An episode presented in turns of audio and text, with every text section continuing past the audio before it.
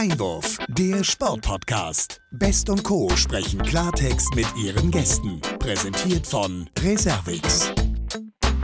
Ja, herzlich willkommen, liebe Hörerinnen und Hörer, zu einer weiteren Folge unseres Sportpodcast Einwurf. Und wer uns kennt, der weiß, es ist wieder soweit. Ich rufe von Hamburg nach Darmstadt und sage Hallo, liebe Olivia. Hallo, Sebastian. Neue Woche, neues Glück, wie man so schön sagt. Ja, absolut. Aber wir haben ja eigentlich immer Glück, auch mit unseren Gästen und mit unseren Themen. Und äh, da sind wir gleich auch mitten im Thema, wenn es darum geht, dass wir heute den Ball mal nach Karlsruhe auch indirekt spielen. Und da fällt mir ein, du hast mir, glaube ich, mal erzählt, dass du in Karlsruhe studiert hast, korrekt? Richtig, ja. Ich habe äh, meinen Master in Karlsruhe gemacht und wie sich das natürlich äh, für fußballbegeisterte Leute äh, so gehört, war ich auch dort im Fußballstadion, im wunderschönen Wildparkstadion und habe äh, dort damals die Relegation Hamburg, dein Heimatverein, gegen Karlsruhe angeschaut und ich muss sagen, ein sehr schönes Stadion. Ja, ein sehr schönes Stadion, das gerade umgebaut wird. Gut, diese Relegation, ich glaube, Herzschlagfinale. Ähm, aber da gab es, glaube ich, einige äh, Herzschlagfinale und einige auch sehr emotionale Momente. Ähm, wenn wir auf unseren Gast zu sprechen kommen, dann wird er uns da sicherlich auch von berichten können. Ich nehme mal ein bisschen vorweg.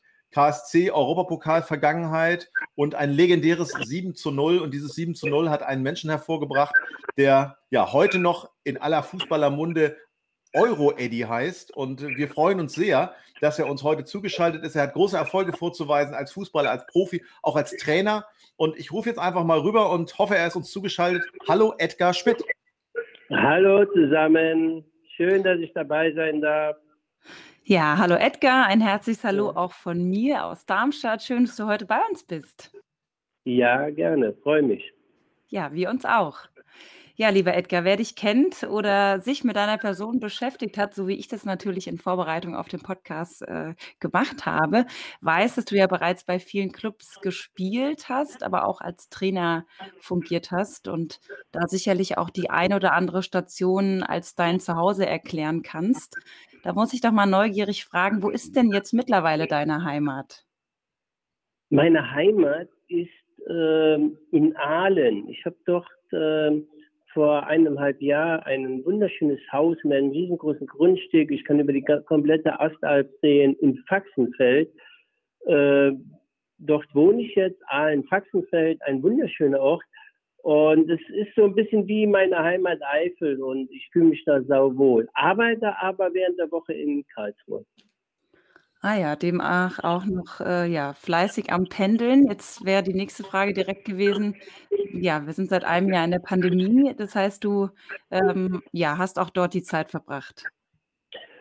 Ja, ich war hier in Karlsruhe. Ich habe ein eigenes Büro bei der CG Elementum oder GEM Ingenieurgesellschaft hier in Karlsruhe. Ich bin für Sponsoring dort zuständig, für wir arbeiten im Bereich Immobilien, viele Premium, Premium-Produkte, also Top-Wohnungen, aber auch Wohnungen für den Mittelstand, die Wohnung, die sich jeder leisten kann. Also wir sind, wir verkaufen Gebäude, Wohnungen, Häuser etc.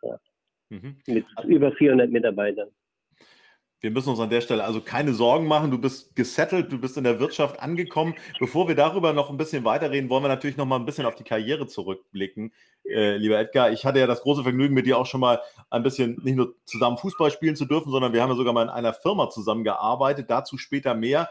Ähm, deine Karriere hat ja so die Stationen Salmrohr, das kennen viele vielleicht noch vom DFB-Pokal, Saarbrücken, die ja auch zuletzt äh, im DFB-Pokal groß für Furore gesorgt haben und Trier und dann kam dann endlich der Profivertrag bei Eintracht Frankfurt. Würdest du sagen, dass du ein Spätstarter warst damals? Ja, ich war sogar mehr als ein Spätstarter. Wenn man mit 28 Profi wird, wie ich es damals, das geht normal gar nicht mehr. Hm. Es war so, äh, überhaupt meine ganze, mein ganzer Karriereweg ist eigentlich äh, außergewöhnlich, nicht von dem, was ich geleistet habe, sondern wie er verlaufen ist, mit allen Höhen und Tiefen, wie ich Fußballprofi gelernt habe, ich äh, verstanden habe, dass Fußballprofi ein Beruf ist, dass man permanent an sich arbeiten muss. Und äh, wie gesagt, ich bin vorher mit dem FSV Salmrohr in Bitburg groß geworden, dann zum FSV Salmrohr aufgestiegen in die zweite Bundesliga, ein 1000 Einwohner Ort, äh, mhm. mit Klaus Topmeller im Sturm gespielt damals. Und dann fürchterlich gescheitert in Saarbrücken, wieder zurück nach Trier und dann bin ich zweimal zum besten Amateurspieler Deutschlands gewählt worden und konnte so mit 28 Jahren dann äh, nach Eintracht, zu Eintracht Frankfurt wechseln, wo dann mhm. ich über ein Jahr warten musste, bis der Durchbruch kam. Ja, kannst du das noch so nachempfinden, auch so für unsere Hörerinnen und Hörer? Wie war das, als du so diesen ersten Profivertrag dann nach ja, wie du selber sagst, später Zeit dann in den Händen hieltest? Ja, das war ganz komisch. Ich war, äh, wie gesagt, ich habe ja in Trier gespielt. Äh, ich war der erfolgreichste Stürmer im Amateurfußball und äh, ich hatte mehrere Angebote. Aber die Ablöserechte damals, die lagen noch, das, da gab es ja dieses, äh, vor Bosmann war das ja noch, hm. es gab ein ganz anderes Ablösesystem. Und diese Ablöse lag bei, diese Ablösesumme, diese vertraglichen Rechte lagen bei 1. FC Saarbrücken. Und die ja. wollten 750.000 D-Mark. Das war unglaublich viel für einen Stürmer. Und dann bin ich nach Frankfurt gefahren, habe doch mit Hölzenbein, mit Bernd Hölzenbein und Klaus Gerster verhandelt und irgendwann habe ich gesagt, wisst ihr was, ich komme hier hin oder ich bleibe in Trier. Und wenn ich jetzt, äh, da sagt der Klaus Gerser zu mir, ja, aber wenn das nicht klappt, dann, dann kannst du kein Profi werden. Dann werde ich mich umorientieren, ich werde vielleicht nach Luxemburg gehen oder in Trier noch bleiben und meine Karriere als Amateur beenden und mich beruflich jetzt umorientieren. Ähm, dann ist es so gewesen, dass Klaus Gerster und sein Hölzner nach Saarbrücken gefahren sind und gesagt haben, Jungs, es gibt zwei Möglichkeiten. Entweder bleibt er ganz Trier, bekommt ihr gar nichts, oder er kommt zu uns und ihr nehmt das, was wir von, äh, was ihr, wir euch bezahlen, mehr oder weniger. Und dann hat Saarbrücken mhm. das gemacht. Aber am Ende des Tages kamen doch fast 600.000 oder 700.000 D-Mark bei rum. Ja, und du warst froh? Ja, ich war froh, aber ich war auch gefasst. Ich war sehr ruhig, ich hatte ein gutes Gefühl. Und dann muss man sagen, dann bin ich nach zu Eintracht Frankfurt und das war damals die nominell beste Mannschaft in Deutschland. Mhm. Ähm, wir hatten 14, 15 Nationalspieler und ich war, ich musste mich ganz hinten anstellen. Und am Anfang war es so, dann habe ich das gemerkt, ich war Mittelstürmer, dass ich mit diesem, mit dem Spiel, was ich in Trier bei der Eintracht, was mich da so erfolgreich gemacht hat, kam ich in Frankfurt nicht weiter. Ich musste viel flexibler werden. Ich musste lernen, wie ich gegen den Ball spiele. Wann muss ich für Andi Möller rübergehen? Wann für Uwe Bein? Wann muss ich, ich musste nochmal anderen dienen, zum Beispiel Jeboa. Mhm. Äh, und, und, das war eine unglaublich äh, große Umstellung. Da habe ich 16 Monate gebraucht, bis ich dann endlich geschafft hatte. Und dann war ich aber auch äh, drin. Aber auch die körperliche Adaption war unglaublich schwer. Ja, du sagst das, ich meine, das waren ja alles schon gestandene Stars, Andy Möller, Uwe Bein, Anthony Jeboa, also Namen, die sozusagen klangvoll auch für jeden Fußballer so über die Lippen gehen. Ähm, wie war das für dich, so auch mit diesen Menschen dann zusammenzuspielen und sozusagen ja auch die Anerkennung ein Stück weit in der Mannschaft dann wachsen zu lassen, dass man da auf Augenhöhe agiert? Wie, wie war da so deine Strategie damals? Diese kognitive Umstellung, die war unglaublich. Ich kann erinnere mich an meinen ersten Trainingstag. Ich bin sehr früh dort gewesen. Der Lutz Meinde, der hat mich empfangen, der war der Physio, ein toller Mensch und der hat dann äh, mir alles gezeigt und dann saß ich in der Kabine ganz allein und dann denkt man, ah ja, wenn jetzt so ein U23-Spieler kommen würde oder einer, der nicht so sein, aber ich habe dann schnell gemerkt, dass die, die richtig gute Profis sind, die kommen als allererstes. Und auf einmal kommt als allererstes Uli, der große Uli Stein um die Ecke. Und das muss man sich mhm. einfach vorstellen. Ich hatte mit Bundesliga nichts zu tun. Und als erstes kommt dann der große Uli Stein. Das ist so, wie wenn ein Fußballfan sein Idol irgendwo sieht. Mhm. Und dann bin ich aufgestanden, dann bin ich hin und habe gesagt, äh, der Schmidt. Und er sagt, ja, ich kenne dich.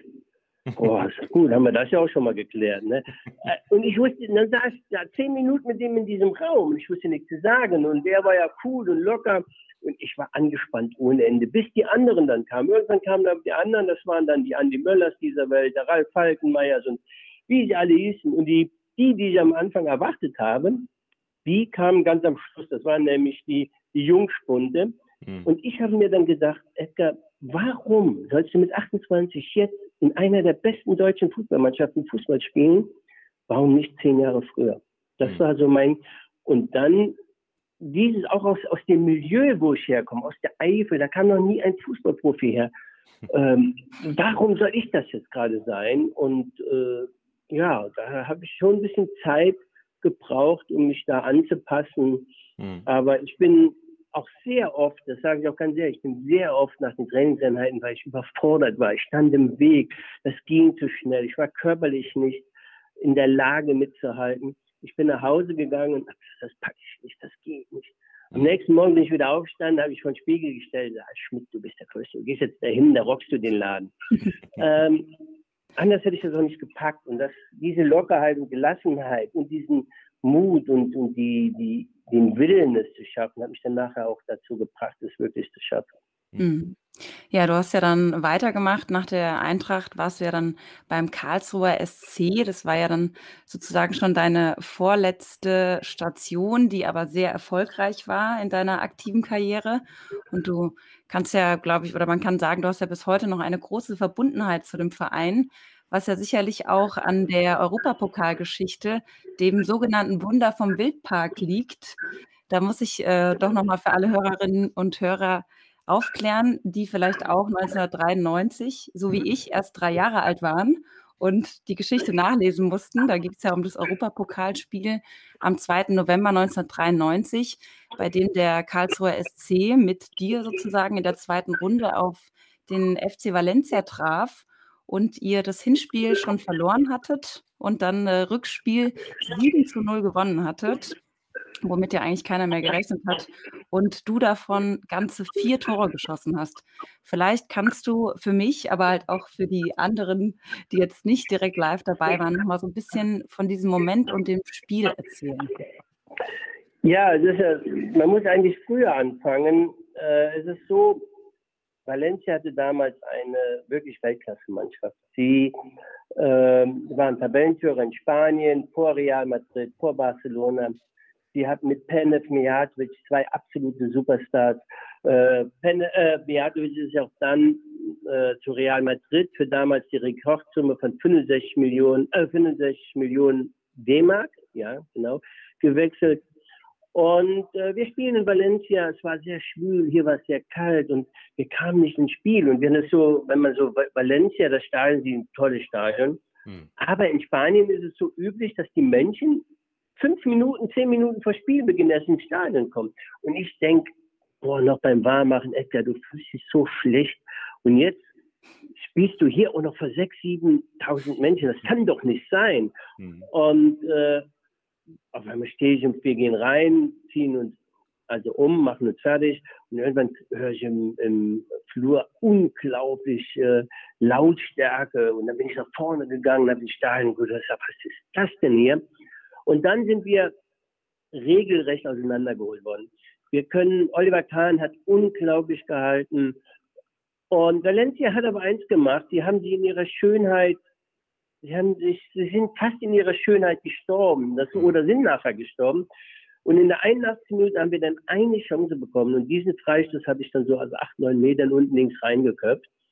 Und dann waren wir auf einmal drin. Und dann hieß es auf einmal ab der 81. Minute, und jetzt fangen wir an, die Spanier haben, wenn ich das in die Wirtschaft äh, transportieren will, die haben ihr Projekt nicht beendet. Ganz einfach. Sie haben, sie sind in Schönheit gestorben und sie haben die Gefahr nicht erkannt. Sie haben nicht den Ernst der Lage erkannt. Sie kamen nach Karlsruhe und dann muss man sagen, dann haben wir sie natürlich auch typisch deutsch. Äh, wir hatten Spieler drin wie Slaven Bilic, wie Dirk Schuster, Wolfgang Wolf oder auch ich meine, Oliver Kahn vor allem, äh, die eine unglaublich starke Mentalität hatten, die, die äh, für uns fing das Spiel in Einnatz mit der Rückspiel an und dann hat Oliver am Anfang sehr gut gehalten und als sie dann das 1-0 bekommen haben, sind sie in sich zusammengewonnen. Sie konnten sich nicht mehr wehren. Sie, sie mussten sich dann am Ende des Tages hingeben. Und ich habe so ein Spiel von der Stimmung, von allem, was dazu kam,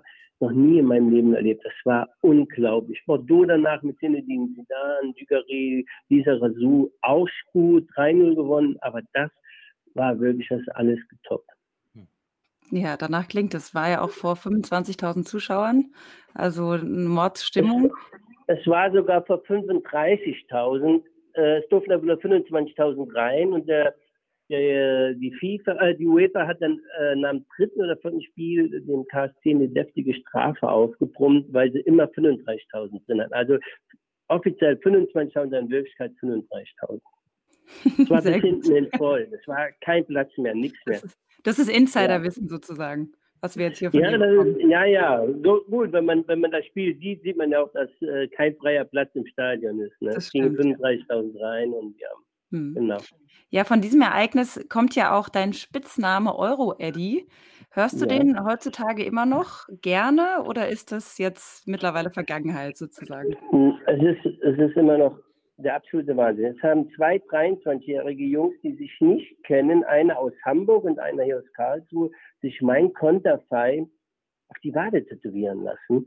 Und da denke ich immer, die haben mich nicht spielen sehen. Und, und äh, es hat sich so, wie das immer ist, so, so, so ein Mythos um mich gebildet. Also die Leute meinen ja auch heute noch mit 58 Jahren, Edgar, wenn du jetzt darunter gehen würdest, dann wenn du jetzt darunter gehen würdest, dann könntest du noch ein paar Tore schießen. Ja, klar.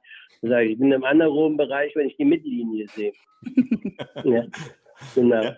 Ja, aber trotzdem äh, ist es ja schon interessant. Das ist ja ein Phänomen. Also äh, auch deine Mannschaftskameraden haben ja einige Phänomene hervorgebracht. Zum Teil sind sie auch weiterhin im Fußball sehr sichtbar. Ich denke da jetzt nur an Oliver Kahn beim FC Bayern, aber auch viele andere. Ähm, vor dem Hintergrund eben auch dieser Geschichte rund um den Europapokal und auch was du erreicht hast als Spieler vor allen Dingen. Siehst du dich als Star? Nein, wir, dafür war der Fußball mir nie wichtig genug. Ähm, ich habe einen Job gemacht und das habe ich auch, das sage ich auch ganz ehrlich, ich war in Saarbrücken, bin ich fürchterlich gescheitert. Das hat mir auch sehr äh, äh also in Demut üben lassen. Und dann habe ich, als ich nach Trier ging und ich drei Monate durch diese Rekonvaleszenzsperre äh, oder Reamatisierungssperre, so hieß das, äh, bin ich dann drei Monate gesperrt worden, hatte dann Zeit und habe dann ein Interview von Wayne Kretzky gelesen, dem absoluten Weltstar im Eishockey. Mhm. Und äh, der hatte dann in der Überschrift stand dann, ein guter Stürmer ist da, wo der Ball ist, ein sehr guter ist da, wo er hinkommt. Und das hat mich dazu, das war der Wandel für mich, wo ich gesagt habe, Edgar, du musst dein Spiel ändern, du musst strategisch denken, du musst ökonomisch spielen, dass du, wenn du nochmal ganz nach vorne kommst. Und dann habe ich das unglaublich schnell, und von da an war das für mich ein absoluter Beruf und sonst nichts mehr. Mhm. Äh, ich hatte vier Tore geschossen, ich war, glaube ich, bis heute bin ich sehr beliebt, weil ich ein den Leuten was gegeben habe, wie Mut, man kann es schaffen, äh, man darf nie ausgeben, man darf, man darf nie aufgeben, man darf sich aber auch nicht alles gefallen lassen. Das hat den Menschen, glaube ich, imponiert. Und wir waren damit in dieser Truppe vor allen Dingen eine unglaubliche Teammannschaft, ein unglaubliches äh, Zusammen, unglaublicher Zusammenhalt. Und die Leute haben oft gesagt, wow, heute war echt nicht gut. Aber in zwei Wochen kommen wir wieder und dann gewinnen sie wieder. Und diese Hoffnung, das fehlt mir im modernen Fußball, wobei ich toll finde, wie die modernen Fußballer heute ausgebildet sind, was sie machen. Aber sie bringen die Menschen so wenig zum Träumen. Und das ist das, äh, mhm. was wir eher gemacht haben. Darauf ja. bin ich stolz, dass wir das geschafft haben. Mhm. mhm. Möchte man fast sagen, da spricht ein Trainer aus dir.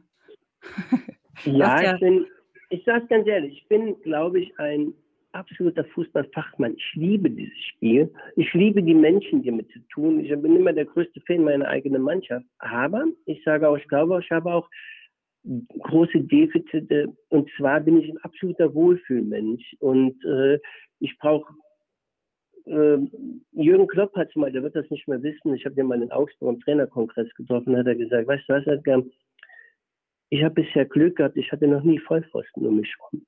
Äh, immer wenn es nicht so lief, haben wir zusammengehalten. Und das war bei meiner ersten Station schon nicht so der Fall. Und dann habe ich mir überlegt, Edgar, willst du jetzt nochmal dieses alles auf dich nehmen, nochmal so viel reisen, weg von der Familie äh, und, und dich nochmal 24 Stunden um, um sowas kümmern. Und das war dann der Grund, wo ich gesagt habe, nein, Edgar, mach was anderes. Und dann habe ich ja nach meiner Karriere angefangen zu studieren. Ja, Fußballlehrer und dann studiert. Ja. Genau, du sprichst es an. Da wollte ich tatsächlich äh, genau mhm. drauf hinaus. Du hast ja nach deiner aktiven Karriere den Fußball sozusagen noch nicht leid gehabt und hast dann eine Trainerkarriere angefangen. Die erste Station war ja, glaube ich, beim VfR Aalen damals. Ja und äh, ja. hast dann ja auch studiert und sogar als Projektmanager bei Imtech Deutschland gearbeitet. Also man kann ja schon sagen, viele Projekte gleichzeitig. Vielleicht, wie, wie war das damals? Stichwort so langfristiges Ziel. Hast du erstmal gesagt, ich fahre parallel, möchte also das Trainerdasein weiterhin fortführen, mir aber gleichzeitig einen sicheren Fuß, sage ich mal, in der Wirtschaft ähm, fassen? Oder was war dir damals das Wichtigere?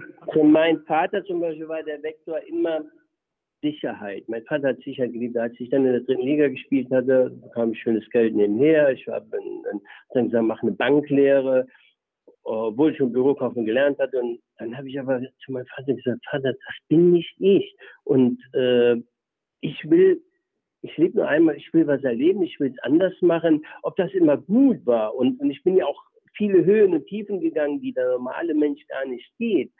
Und ich bin dann fürchterlich gescheitert, als ich ins Wirtschaftsleben eingetreten bin.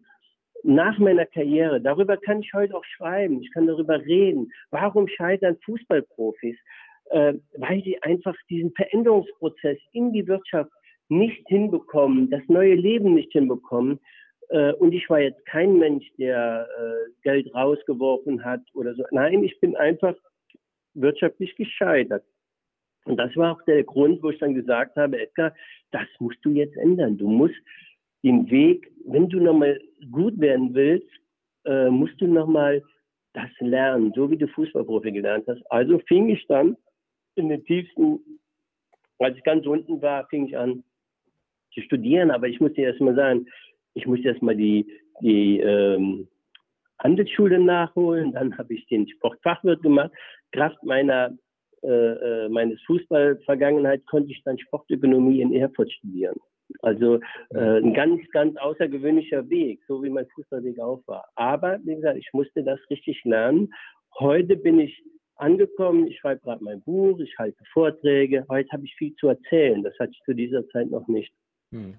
Ich würde da gerne mal drauf eingehen, weil wir haben uns ja auch kennengelernt zu einem Zeitpunkt, da warst du in der Wirtschaft schon angekommen ja. und auch in einem Umfeld, das nun, ich glaube, da wissen wir beide, wovon wir reden, auch nicht besonders einfach war. Nichtsdestotrotz habe ich damals schon, als wir uns kennengelernt haben, immer so ein bisschen auch das Gefühl gehabt, naja, also bei dir bin ich mir nicht ganz sicher, ob es dann nicht doch auch eher der Trainerweg ist. Und es gab ja dann auch eine Reihe von Trainerstationen. Wie viel Trainer steckt denn da auch noch in dir oder andersrum gefragt? Ähm, ist der Wunsch, da jetzt dann auch eine Trainerkarriere nochmal ranzuhängen mit vielleicht drei, vier Jahren in einem Club und auch nochmal vielleicht einen Aufstieg oder einen Titel zu holen, ist dieser Wunsch insgeheim immer noch vorhanden oder würdest du sagen, das ist am Ende nicht das Richtige oder wäre nicht das Richtige gewesen? Ob das das Richtige ist oder nicht, also erstmal, wir haben uns ja bei Imtech kennengelernt. Ich war damals, durfte ich beim Vorstandsvorsitzenden Klaus Beetz äh, oder Geschäftsführer von Imtech Klaus Beetz äh, den durfte ich ein Jahr bekleiden. Das war mega spannend. Das hat, äh, ich habe auch gesehen, dass dieser Mann unglaublich fleißig war, was der alles gearbeitet hat. Auch für Stress hat er gesagt, okay, das ist ja wie beim Trainerjob auch. Hm. Aber es ist schon so, ich bin auch realistisch. Ich, realistisch. Ich bin ein sehr guter Trainer, nochmal. Aber will ich das nochmal auf mich nehmen? Will ich, äh, ich müsste schon so viel Macht kriegen, weil die Idee, aus, allein schon einer, das Rekrutieren von Spielern, eine Kaderplanung, äh, wie geht moderner Fußball, all das weiß ich. Aber ich weiß auch, ähm, dass wie schwer der Fußball ist, weil halt einfach erfolgreiche Menschen, Sponsoren in den Fußball reinkommen und über Nacht auf einmal äh, ihre Prinzipien kon kon komplett über den Haufen werfen, weil sie auf einmal meinen, sie haben Ahnung von Fußball. Mhm. Dann sage ich diesen Leuten, und da bin ich nicht diplomatisch genug, sage hört mal gut zu, ihr seid Fans, aber ihr habt keine Ahnung. Also haltet euch bitte raus. Ihr könnt kausale Zusammenhänge, äh, ihr könnt kausale Zusammenhänge nicht erkennen. Ihr könnt nur euch freuen oder traurig sein. Mhm. Und das ist das typische Muster eines Fans. Mhm. Und dann sind die beleidigt. Und deswegen glaube ich, bin ich nicht diplomatisch genug für diesen Job. Mhm. Äh, ich freue mich aber, wenn einer mal mir zuhört und dann gehe ich auch gerne in die Diskussion mit einem, äh, der erfolgreich in der Wirtschaft war. Und das mhm. äh, dann macht Spaß. Aber wie gesagt, Wirtschaftsleute, die dann irgendwann über Nacht Ahnung von Fußball kommen oder samstags die Sportschau gucken und montags dem Trainer erklären, wie es geht, mhm. tue ich mich sehr schwer. Ja, ja. ja. Mhm. Und da bin ich auch sehr eigen. Da muss ich erst sagen, äh, ja, Hm. Da bin ich auch manchmal zynisch. Ja. Du hast ja, ja dann de deine Trainerlaufbahn auch ähm, irgendwann beendet sozusagen. Ich würde aber gerne auch noch mal so ein bisschen auf die Verbundenheit vom KSC zu sprechen kommen. Du wolltest ja. ähm, dort ja mal ins Präsidium. Ist es noch immer ein Wunsch, der, der anhält bei dir? Den ich Verein bin, zu unterstützen? Man hat das ja letztes Jahr ein bisschen mitbekommen. Ich bin ein großer Kritiker gewesen und teilweise immer noch von dem, wie der KSC sich sportlich aufstellt. Ähm, ich wäre gern dabei gewesen, ja. Aber man muss auch eins wissen, wenn einer so wie ich kommt, können die nicht so wirklich gebrauchen. Die brauchen gerade diese Menschen, die lechzen ja nach Anerkennung und so, da brauchen die keinen Mensch, der sagt, hey, hör mal, ähm, das müssen wir jetzt äh, so und so machen und, und äh, das wollen die nicht. Also die wollen selbst mitbestimmen. Ah, und lass mich ja noch nicht gern sagen. Also, und deswegen äh, glaube ich, so ein komplexes Gebilde wie ein Fußballverein zu führen, das ist schon sehr, sehr schwer. Und es kommt ja nicht von ungefähr, dass die Traditionsvereine die Kurve nicht bekommen. Ja. Die sind aber die Vereine, die über Hoffenheim, über Leipzig, äh, über Leverkusen, Wolfsburg meckern, aber die haben die besten Strukturen. Und dann mhm. muss man überlegen, geht man über eine flache Hierarchie oder als armer Verein, kleiner Verein, gehe ich über eine ganz klare Hierarchie mit einer, in der Spielwelt, mit einem, in, im Spiel, mit einer klaren Mittelachse und vielen jungen Talente. Wie kann ich rekrutieren nach dem Return on Invest? All das sind ganz komplexe Fragen und da muss man Ahnung von Fußball haben. Und ich sage, und ich habe dann irgendwann eingesehen, Edgar, lass es sein. Äh, da kämpfst du gegen Windmühlen. Und das ist auch mhm. gut so. Seitdem geht es mir gut. Ja, dann kann, können wir dich ja jetzt auch eher als Fan befragen, wenn es um den KSC geht. Das wollen wir natürlich ja. auch von deiner Einschätzung her nochmal hören. Auf was für einem Weg ist denn der KSC? Ich meine, er hat sich ja relativ früh in dieser Saison von irgendwelchen Abstiegssorgen befreit und hat dann auch zum Teil ja wirklich gute Spiele abgeliefert, also ansehnlichen Fußball gespielt. Das Stadion wird umgebaut. Auf, auf was für einem Weg siehst du den Verein? Also infrastrukturell ist der Verein auf einem hervorragenden Weg. Es ist unglaublich viel passiert. Das neue Stadion äh, wird ein Traum. Also das, es wird mit 34.500 Zuschauer gehen da rein. Der Frauenanteil wird größer. Äh, es werden mehr Zuschauer kommen. Sie sind sportlich, haben sie dieses Jahr eine sensationell gute Saison gespielt, auch wenn sie mental, vielleicht auch vom Können her Phasen hatte, wo es nachher nicht mehr so gut lief. Ähm, sie haben erstmal seit 20 Jahren sind sie weg vom reinen Umkehrspiel, vom, ich nenne das negativen Laufen, wo die Spieler einfach irgendwo hin und her gelaufen sind ohne Ball, sind sie zum Offensivspiel äh, haben sie umgestellt, die haben das hm. sensationell gut hingekriegt, sensationell gute Saison gespielt. Aber trotzdem sage ich, das ist ein sehr, sehr labiles Gebilde. Jetzt müsste man aufbauen. Und wie alle anderen Vereine haben sie Geldprobleme. Und da sehe ich, dass, ich glaube, das Schwierige ist ja, äh, einen Verein oder ja auf gesunde Beine zu stellen, äh, und das geht nur über Einnahmen aus dem Sport. Ja. Das sage ich halt nur so. Äh, gut, Fernsehgelder, ganz klar. Und sonst, wie bilde ich Spiele aus? Wie verkaufe ich sie? Und, und wie mache ich so gut Politik, dass der KSC, der ja aus der Tradition her ein, ein, viele Jugendspieler hatte, die sehr, sehr, sehr bekannt wurden, äh, das ist ein Bonus, den sie immer noch haben. Hm. Ja, aber ich weiß nicht, ob sie es machen. Ich glaube eher nicht. Hm, du sprichst es an, die Spieler als Anlagevermögen sozusagen wertsteigern, genau. dann auch auszubilden und zu verkaufen. Eine Frage oder eine Nachfrage zu dem, was du gesagt hast. Du sagtest mehr Frauen. Also worauf beziehst du das? Gibt es jetzt mehr, also Frauenfußball beim KSC oder? Äh, nein, nein, die, die machen es gut. Die machen es auch wirklich gut. Äh, ich hätte vielleicht Familien sagen sollen, ähm, wenn das so das Stadion so toll wird und es ist überdacht, es ist bequem, man kann gut schauen, dann kommen mehr Familien, die Zuschauerquote wird sich erhöhen mhm. und auch mehr Frauen, der Frauenanteil wird einfach höher werden, weil einfach auch viele Frauen gern Fußball schauen. Absolut, ja, ja kann ich nur bestätigen. Und das finde ich cool. Ne? Ja, ich, ich finde das auch. Wir haben jetzt, wir haben ja so einen Stamm, an Olivia. Olivia, ja genau. Ne? Auch du warst ja schon im schönen KSC-Stadion. Das, ja. das alte traditionelle Stadion hatte vor allen Dingen, wenn es ausverkauft ist, eine unglaubliche Stimmung. Das muss man einfach sagen. Also die, die, die Fans die, oder die, die Badener, die sind schon sehr fußballverrückt. Mhm.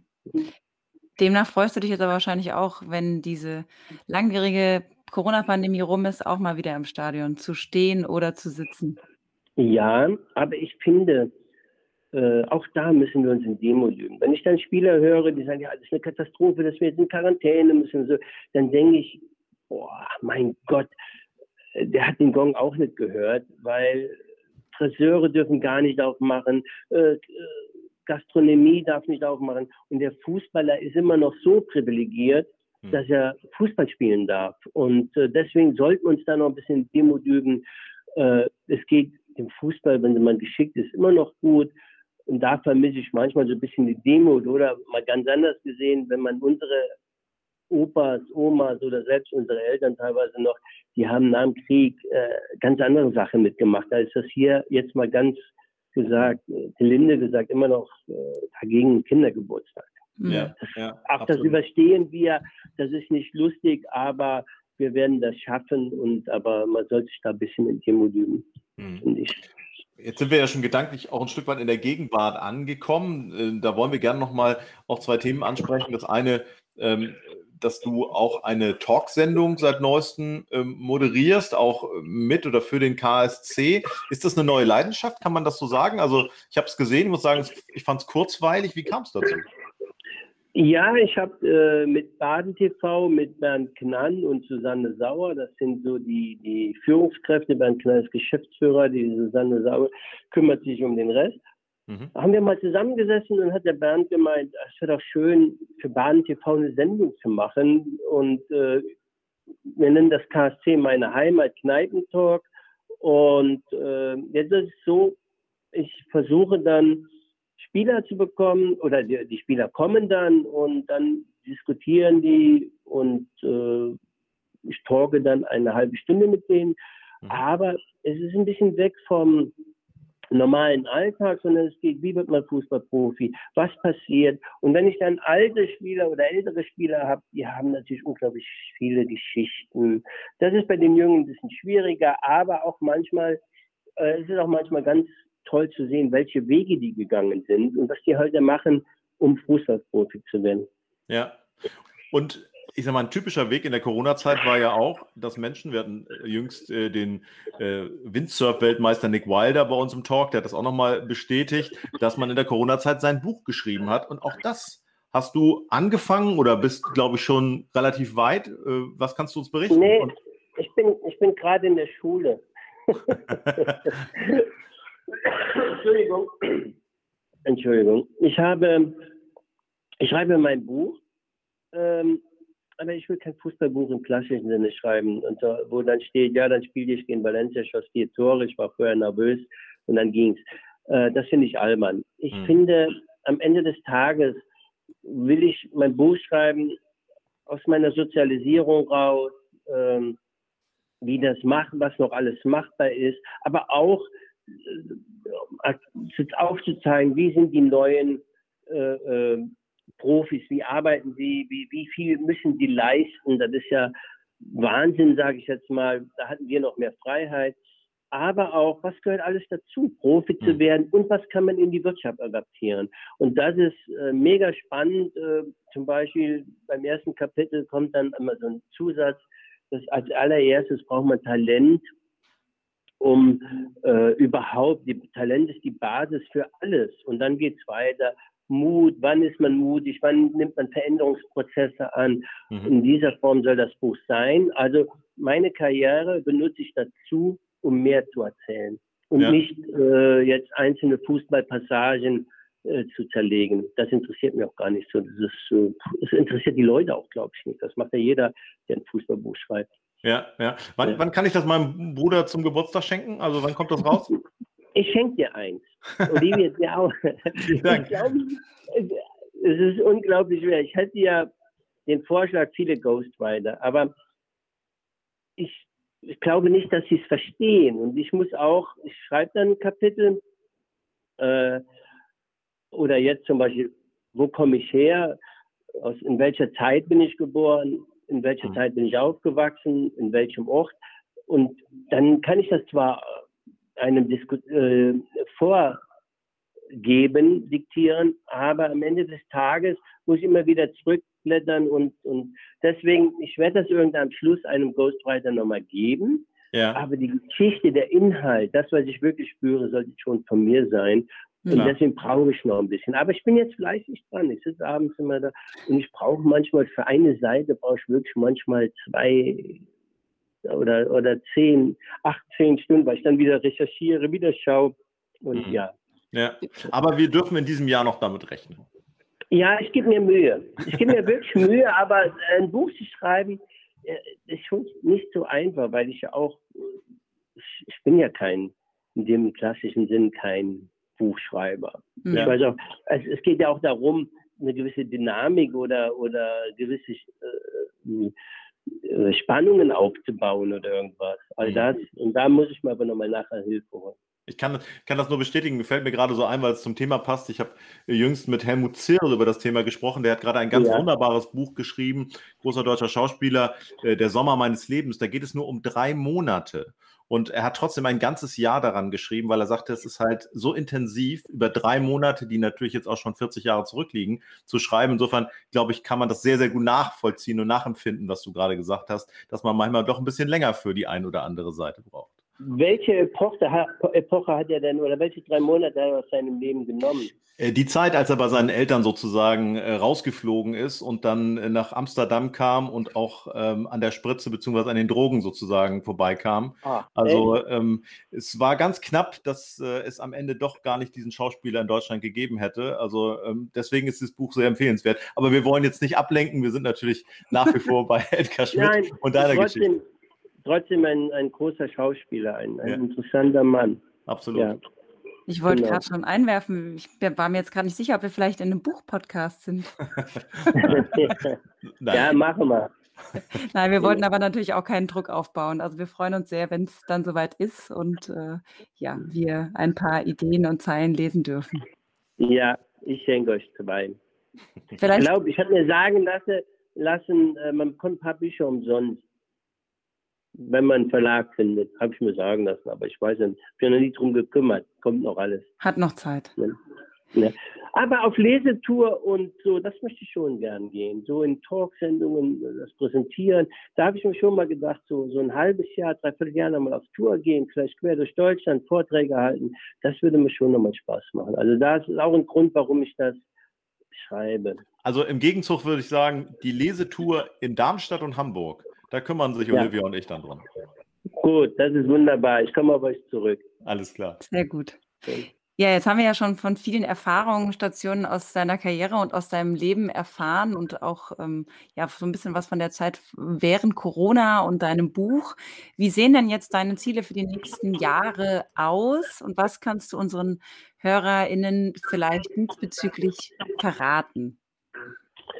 Ähm, ja, ich weiß es noch nicht so genau, wie mein Leben. Ich hätte schon Lust, äh, aufbauend auf meinem Studium jetzt auch und meiner Lebenserfahrung, äh, kleinere Unternehmen zu coachen, äh, vielleicht nochmal in den, den steuerlichen Bereich reingehen und, und vielleicht nochmal mit einem Steuerberater arbeiten, um nochmal Input zu kriegen. Das würde mich sehr interessieren. Und ich glaube auch, dass das ein großes Thema in naher Zukunft wird äh, nochmal beim, da hätte ich einen jungen Partner aus dem Steuerwesen und dann vielleicht wirklich äh, Unternehmensberater für kleinere Unternehmen. Mhm. Das würde mich sehr interessieren. Oder für Privatpersonen oder so, ne? Ja. Weil ich könnte ja, man wir alles miterlebt. Absolut, ja. ja. Das haben wir jetzt. Ich, ich ja. war auch sehr mutig, als ich total gescheitert bin, bin ich offen dazu gestanden. Und in Deutschland ist ja immer noch das Scheitern ein Stigma. In Amerika ist das ja ganz anders. Mhm. Und äh, den Menschen auch den Mut zu geben, zu sagen, hört mal, auch ich bin gescheitert, fürchterlich gescheitert. Ich habe gedacht, ich kriege die Kurve nicht mehr, meine Kohle war beim alle weg. Und dann zu sagen, aber dazu stehen, den Weg nach vorne zu gehen, ähm, das war schon, da habe ich auch erkannt, wer den Edgar Schmidt mag und wer den Euro die einlädt. Also mhm. da habe ich auch viele Absagen dabei mal gekriegt. Meine Frau hat mal gesagt, äh, ja, warum bist du noch so offen? Also, ja, gut, die, die mich dann anders nimmer, wo ich oder wo ich dann nicht mehr eingeladen bin, die brauche ich aber auch dann nicht. Ne? Ja, ja. ja, ja. Das ist ein, ein wunderbares Schlusswort, äh, weil es es auch so schön zusammenfasst, auch, äh, dass du so ein authentischer und auch liebenswerter Mensch bist. Das kann ich nur bestätigen. Und äh, wir freuen uns sehr, dass du dir heute die Zeit genommen hast, so eine runde Dreiviertelstunde ist es ja jetzt geworden, mit uns zu plaudern. Wir wünschen dir auf jeden Fall alles, alles Gute, bleib gesund und äh, bei den Zielen auch alles Gute, die du ja selber schon formuliert hast, dass wir uns äh, nicht nur in Sachen Buch, sondern auch so wieder über den Weg laufen und äh, sagen herzlichen Dank, lieber Edgar Schmidt. Gern geschehen, es war mir eine Ehre. Passt gut auf euch auf in der schwierigen Zeit und wir sehen uns bald. Dankeschön, Edgar, mach's gut.